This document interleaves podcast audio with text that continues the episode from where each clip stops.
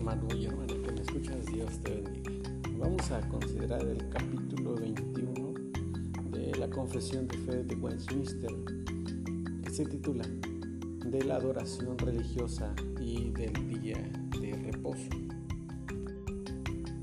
Quiero leerles en San Juan capítulo 4, versículos 23 al 24.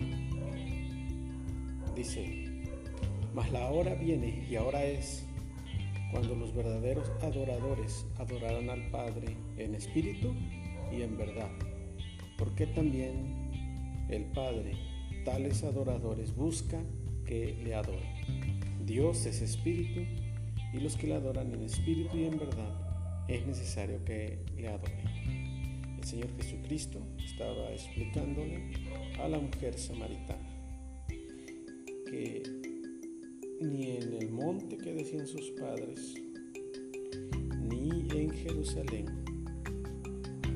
ni en ningún otro lugar iba a ser ya exclusivo para adorar a Dios, ni una hora en específico nada más, sino que el que le adore en espíritu y en verdad, en cualquier hora,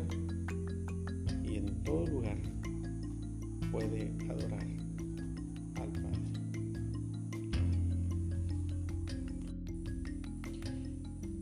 Pero el modo aceptable de adorar al verdadero Dios es instituido por Él mismo y está tan limitado por su propia voluntad revelada, es decir, por las sagradas escrituras, que no se debe adorar a Dios conforme a las imaginaciones o invenciones de los hombres, que está muy de moda, imaginarse, ¿verdad? Estar inventando modas de adoras que creen, ¿verdad? Que están adorando a Dios con determinadas formas o bailes, ni o a las sugerencias de Satanás bajo ninguna representación visible o en ningún otro modo no prescrito en las Sagradas Escrituras. La adoración debe darse a Dios Padre, Dios Hijo, Dios Espíritu Santo y a Él solamente, al Dios Trino y Uno. No a los ángeles, no a los santos, no a ninguna otra criatura, no a ningún líder religioso,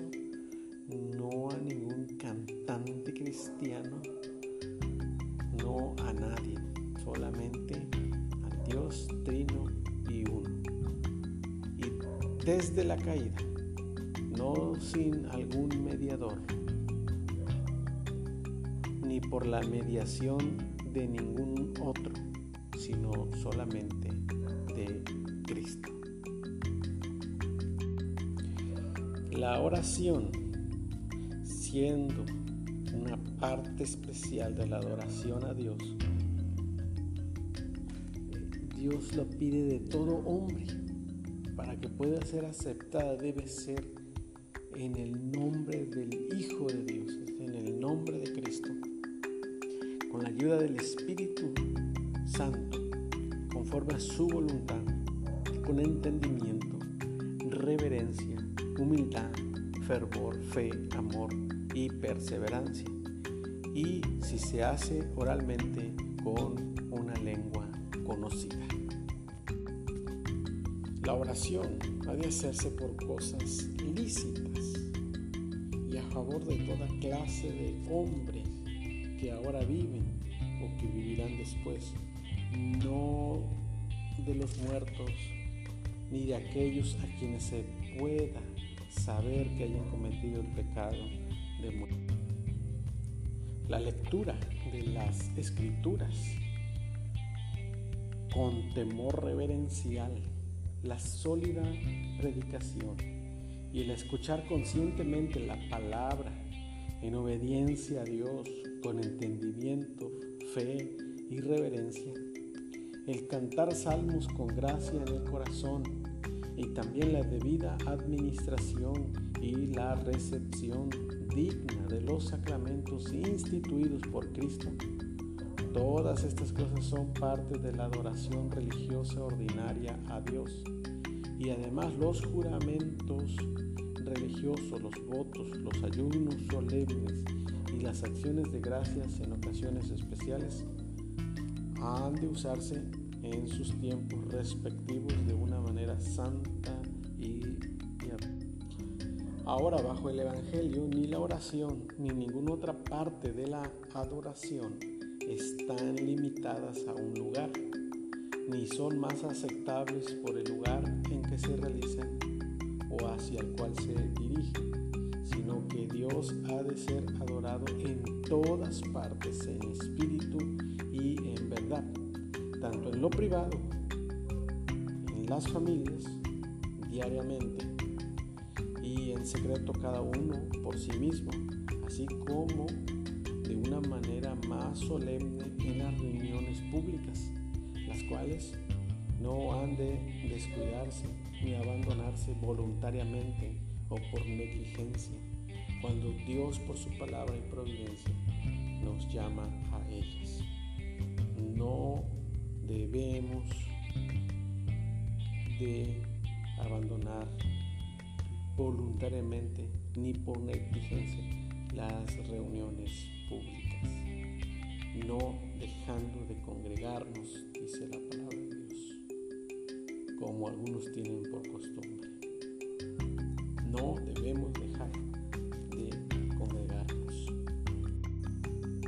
Dios señaló particularmente un día de cada siete en el Antiguo Testamento para que sea guardado como un reposo santo para Él, el cual debe, el, el cual desde el principio del mundo hasta la resurrección de Cristo fue el último día de la semana, el día de reposo, el día séptimo, sábado. Pero desde la resurrección de Cristo, a partir de la resurrección de Cristo para acá, fue cambiado al primer día de la semana,